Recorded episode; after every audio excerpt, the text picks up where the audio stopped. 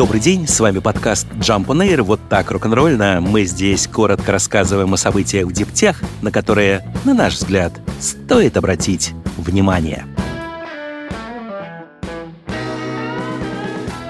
Пациентам, страдающим диабетом первого типа, могут упростить жизнь те же самые методы машинного обучения, которые используются для управления беспилотными автомобилями или, например, для игры в шахматы. С таким утверждением выступили ученые из университета Бристоля. Они предложили использовать алгоритмы, которые будут опираться и учиться на действиях пациента, а не использовать очень опасный в данном случае метод проб и ошибок. При диабете первого типа в организме не вырабатывается инсулин, и пациенту приходится делать не только утренние и вечерние инъекции его искусственного аналога, но и множество промежуточных уколов, чтобы в течение всего дня контролировать и поддерживать на необходимом уровне уровень глюкозы в крови. Дозировку каждого такого дневного укола пациенту каждый раз приходится вычислять самостоятельно, исходя из текущих замеров уровня глюкозы. Задача эта для многих больных сложная и обременительная. Ситуацию не очень спасают и механические помпы, которые обеспечивают автоматическое дозирование инсулина. Эти устройства слишком ограничены из-за их упрощенных алгоритмов принятия решений. Престольские ученые говорят, что алгоритм можно обучить правильному выбору дозировки, показывая ему примеры хорошего и плохого контроля уровня глюкозы в крови.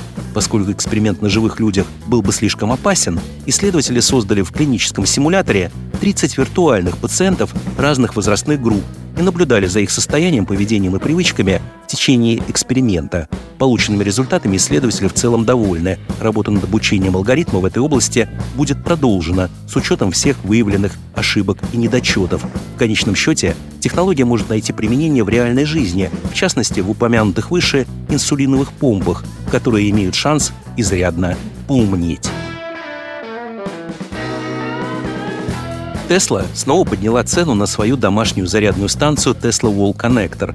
Устройство вышло на рынок в прошлом году и изначально стоило 500 долларов, однако в декабре автопроизводитель снизил ценник до 350. Длилось покупательское счастье недолго. Уже в январе станция стоила 425 долларов, и вот новое подорожание до 475. Судя по описанию, в спецификациях ничего не поменялось. Обещаны все те же до 70 км пробега за каждый час зарядки, кабель длиной 7,3 метра, обновление по воздуху через Wi-Fi, удаленная диагностика и зарядка по установленному графику. Крупнейшая морская ветряная электростанция Дании получит лопасти турбин, пригодные для вторичной переработки. Изготовит их Siemens Gamesa. Речь идет об объекте ТОР, который строится сейчас в Северном море, примерно в 22 километрах от западного побережья Ютландии. Технология Siemens Gamesa Recyclable Blade позволяет полностью утилизировать компоненты лопасти ветряной турбины по истечению срока ее службы. Смола, стекловолокно и древесина отделяются друг от друга с помощью слабокислотного раствора. Проект ТОР будет введен в эксплуатацию не позднее конца 2027 года. Его мощность составит 1 гигаватт. Этой чистой электроэнергии будет достаточно для снабжения более 1 миллиона датских домохозяйств, то есть каждого третьего в стране. Тор также станет первой в мире ветряной электростанцией, на которой будут установлены стальные башни Siemens Gamesa Green Tower с пониженным содержанием СО2.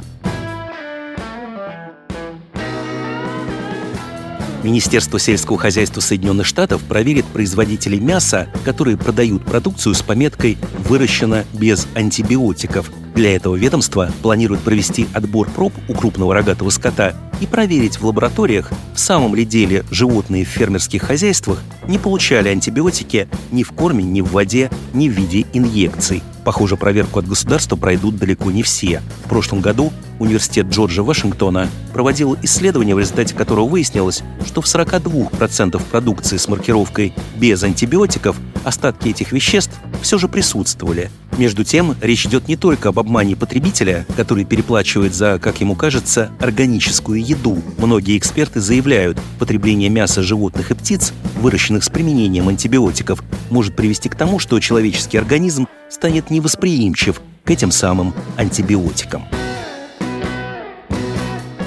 Хотя все больше стран мира стремится к переходу на полностью электрический транспорт, ученые не оставляют попыток сделать менее вредными выбросы от машин с двигателем внутреннего сгорания. Последний пример – опыты группы ученых Технологического университета Эйнховена под руководством профессора Валерия Муравьева. Эти исследователи давно изучают способ уменьшить объем вредных веществ с помощью модернизации каталитического нейтрализатора, устройства в автомобиле, которое должно разлагать вредные газы и выпускать наружу безопасные соединения. Если более конкретно, в процессе токсичная окись углерода должна преобразовываться в газообразный диоксид углерода. Но на практике результат получается не стопроцентный, и из выхлопной трубы автомобиля в воздух все равно летит много загрязнений. Проблема отчасти в самом устройстве. Обычно нейтрализатор изготавливают путем нанесения благородных металлов, таких как платина, палладий и родий, на подложку из церия. На последнем веществе ученые и сосредоточили свое внимание. В ходе экспериментов они получали церий в кристаллах разного размера и осаждали на него благородные металлы в виде отдельных атомов, а потом проверяли, насколько хорошо этим комбинациям материалов удается связать дополнительный атом кислорода с окисью углерода. Оказалось, в условиях холодного запуска каталитические характеристики палладия значительно улучшаются в сочетании с кристаллами церия размером 4 нанометра, а в более обычных условиях для достижения высокой каталитической активности при температурах ниже 100 градусов по Цельсию оптимальным оказались кристаллы церия размером 8 нанометров. Открытие важно по двум причинам. Во-первых, впервые стало понятно, что при разработке катализаторов надо обращать внимание не только на благородные металлы, которые выполняют грязную работу, но и на подложку под ними. Во-вторых, исследование должно помочь в разработке процессов объединения двуокиси углерода из окружающего воздуха с зеленым водородом для получения топлива или составов для производства экологически чистых пластмасс. В любом случае, научная работа не завершена. Популярный инструмент Google Lens ступил на медицинскую стезю. В приложении для смартфонов появилась возможность выявлять кожные заболевания. Описать словами странную родинку или сыпь на коже часто бывает непросто. Изображение же может оказаться куда более информативным. Обновленный сервис теперь позволяет пользователю сфотографировать в ленс проблемный участок тела или загрузить имеющиеся фото и получить список визуальных соответствий, которые помогут в дальнейшем поиске. Как объясняют сами разработчики, функция подойдет для различных ситуаций, способных вызвать затруднения при формулировках, будь то шишка на губе, полоска на ногте или выпавшие волосы. Пока что данный функционал Lens доступен только в Соединенных Штатах. С вами был подкаст Jump on Air, коротко и рок-н-ролльно о событиях в Диптех, на которые, на наш взгляд, стоит обратить внимание. Подробнее эти и другие новости Диптех читайте ежедневно в нашем телеграм-канале Jump Daily. До встречи!